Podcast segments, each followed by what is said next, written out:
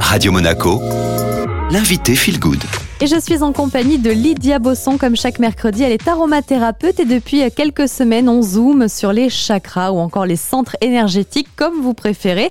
Et on va zoomer aujourd'hui sur le sixième, l'un des plus connus qui s'appelle le troisième œil. Alors, quelques infos peut-être, Lydia? Ajna, en fait, euh, correspond à notre besoin de contribution. On l'associe à la faculté de clairvoyance. Je préfère dire, euh, quand Ajna est en santé, on voit clair c'est avoir la clarté de l'esprit, le discernement, cette intelligence qui englobe aussi euh, l'intuition, mais que l'intuition n'est pas en fait déformée par nos expériences du passé.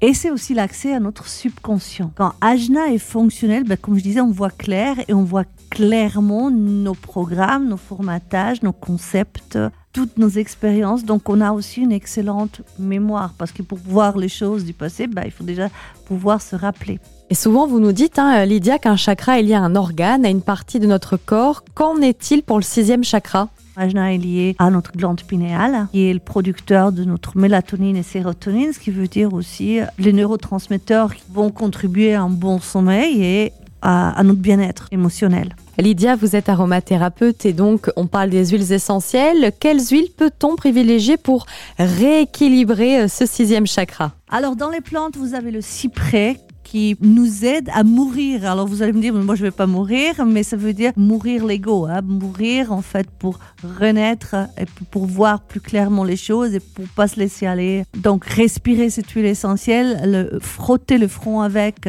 Vous avez une plante géniale qui s'appelle l'hysope. Ça, ça aligne tous les chakras. Vous avez l'hélicryse, en fait, qui a un très grand cicatrisant. En aromathérapie, en fait, il est anti-hématome, important, mais on a aussi beaucoup des hématomes dans l'âme qui doivent être euh, résorbés, qui doivent être euh, éliminés. Donc, l'hélicryse, c'est une très belle huile essentielle pour l'introspection. Et puis euh, finalement, vous devez juste rester vigilant, attentif. Et puis évidemment, la méditation va faciliter l'accès alors faites-le avec des plantes. Merci beaucoup Lydia Bosson. On se retrouve évidemment la semaine prochaine. Je vous rappelle que les huiles essentielles doivent être utilisées avec beaucoup de précautions. Hein. N'hésitez pas à vous entourer de professionnels. Et si vous avez envie de réécouter cette interview, elle est disponible en podcast via Spotify, Deezer, Apple Podcast et bien sûr au chat en tapant Radio Monaco Feel Good. Allez, on enchaîne avec la musique.